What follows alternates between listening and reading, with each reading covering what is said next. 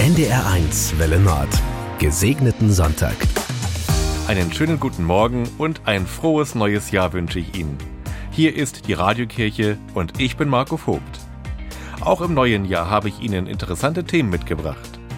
Klaus Böllert war unterwegs und stellt uns die diesjährige Sternsinger-Aktion vor. Ich habe mit Walter Joshua Panbacker von der jüdischen Gemeinde über Antisemitismus gesprochen. Und in der Kolumne geht es um das ungewöhnliche Wetter. Ich wünsche Ihnen viel Freude beim Hören. Gesegneten Sonntag mit NDR1. Sie gehören zum Jahresbeginn wie das Feuerwerk zum Jahreswechsel. Die Sternsinger sind wieder unterwegs. Als heilige drei Könige gehen sie von Haus zu Haus, bringen den Segen Gottes und sammeln Spenden. Sie sammeln, segnen und singen. Wir kommen daher aus dem Morgenland. Wir kommen geführt von Gottes Hand. Wir wünschen euch ein fröhliches Jahr. Kaspar, Melchior und Balthasar. Fast 70 Sternsingergruppen sind im Erzbistum Hamburg unterwegs. Meist Kinder so zwischen 8 und 12 Jahren, bei jedem Wetter. Warum machen die das? Es macht einfach Spaß, den Segen ins Haus zu bringen, den Leuten Freude zu bringen und mit Freunden um die Häuser zu ziehen. man freut sich halt, dass man anderen Kindern in Not helfen kann. Die Leute sind immer freundlich, wenn man sich dann mal wieder begegnet, grüßen die einen immer auf der Straße und man hat irgendwie gleich ein ganz anderes Weltbild. Genau, die Sternsinger sammeln für Projekte fast überall auf der Welt, aber jedes Jahr steht eine Region und ein Thema im Vordergrund. Dieses Jahr Amazonien, also die neun südamerikanischen Länder, durch die der Amazonas fließt. Inhaltlich geht es um die Rechte der indigenen Völker und das Recht der Kinder auf eine gesunde Umwelt. Die Kinder hier gehen solidarisch mit den Kindern weltweit von Tür zu Tür natürlich von Älteren begleitet, zum Beispiel von Laura, Mariam, Andrea und Svenja. Wir haben das damals selber sehr oft gemacht, dass wir den armen Kindern helfen. Ich habe als Kind immer hier mitgemacht und es macht mir eigentlich grundsätzlich Spaß, deswegen bin ich auch als Leiterin hier, genau. Unsere Enkelin wollte es selber und ich selber finde, dass ja, man tut was Gutes für Kinder, denen es nicht so gut geht wie unseren Kindern oder Enkelkindern hier. Die Kinder lernen, dass es andere Kinder in anderen Ländern gibt mit anderen Kulturen, dass sie lernen, lernen, menschlich zu sein.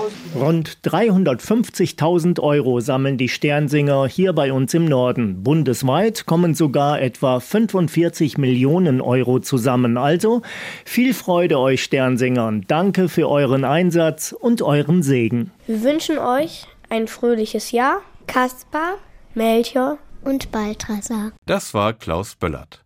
Und wenn Sie möchten, dass die Sternsinger auch zu Ihnen kommen, nehmen Sie doch einfach mal Kontakt zu Ihrer Kirchengemeinde auf. In vielen Orten wird die Aktion ökumenisch betrieben und ist offen für jeden. Walter Joshua Panbacker ist Vorbeter, Religionslehrer und Vorstandsmitglied der jüdischen Gemeinde in Kiel.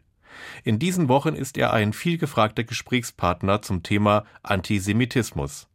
Er sagt, nach dem Überfall der Hamas auf Israel am 7. Oktober ist plötzlich jede Synagoge in Deutschland zu einer Botschaft des Staates Israel geworden.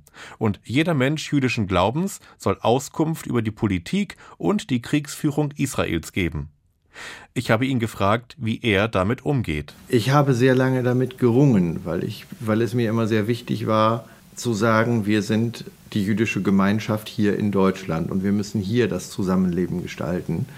Und das ist ja auch eine Chance, dass wir hier mit Bevölkerungsgruppen reden können, mit denen wir vielleicht äh, oder mit denen Juden vielleicht in Israel nicht so viel Berührungspunkte hätten. Und ich will mich auch nicht permanent in Politik und äh, Angelegenheiten einer, eines anderen Staates einmischen. Aber es bleibt nicht aus, weil wir immer gefragt werden. Und ähm, dann könnte ich mich jetzt immer darauf zurückziehen und sagen, nö, ich sage da nichts zu, aber ich habe ja eine Meinung. Und diese Meinung ist klar. Zwar stimmt Walter Panbacker nicht mit der derzeitigen Regierung in Israel überein, aber dennoch gilt für ihn Israel ist ein Ort, an dem so viele Juden auf einem Ort leben wie sonst nirgends. Und es ist auch für sehr viele Juden in der Diaspora ein Ort, an dem man sich immer sicher fühlen konnte, trotz der Lage. Zumindest intern sicher. Und ähm, das geriet auch am 7. Oktober ins Wanken. Aber es ist der Ort, für mich persönlich, und ich kenne viele, denen es ebenso geht, dass sie sagen, in dem Moment, wo ich in Israel aus dem Flugzeug steige, bin ich auf einmal so wie die Mehrheit. Und das ist ein Gefühl, was wir hier ganz selten haben.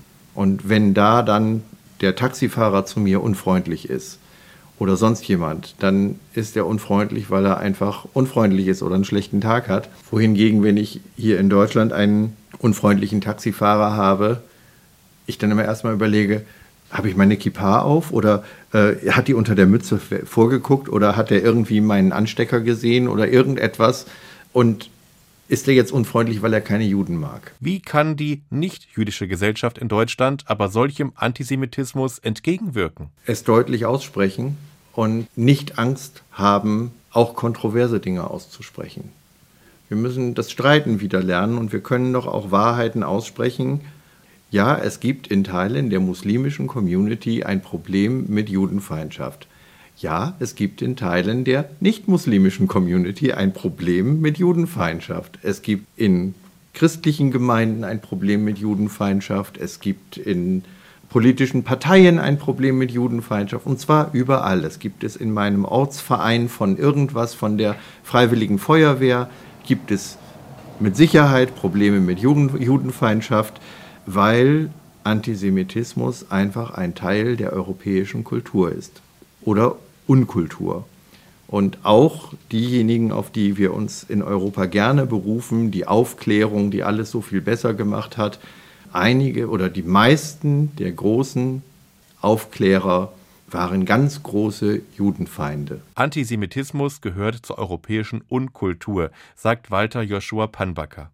Ich habe ihn gefragt, was er sich von der Gesellschaft wünscht. Wenn wir da uns ehrlich machen und da ganz deutlich und offen drüber sprechen und miteinander darüber sprechen und uns das auch nicht zum Vorwurf machen. Ich mache ja niemandem einen Vorwurf, wenn er ein antisemitisches Klischee benutzt, weil es sehr oft so ist, dass die Leute das nicht wissen oder es auch nicht besser wissen.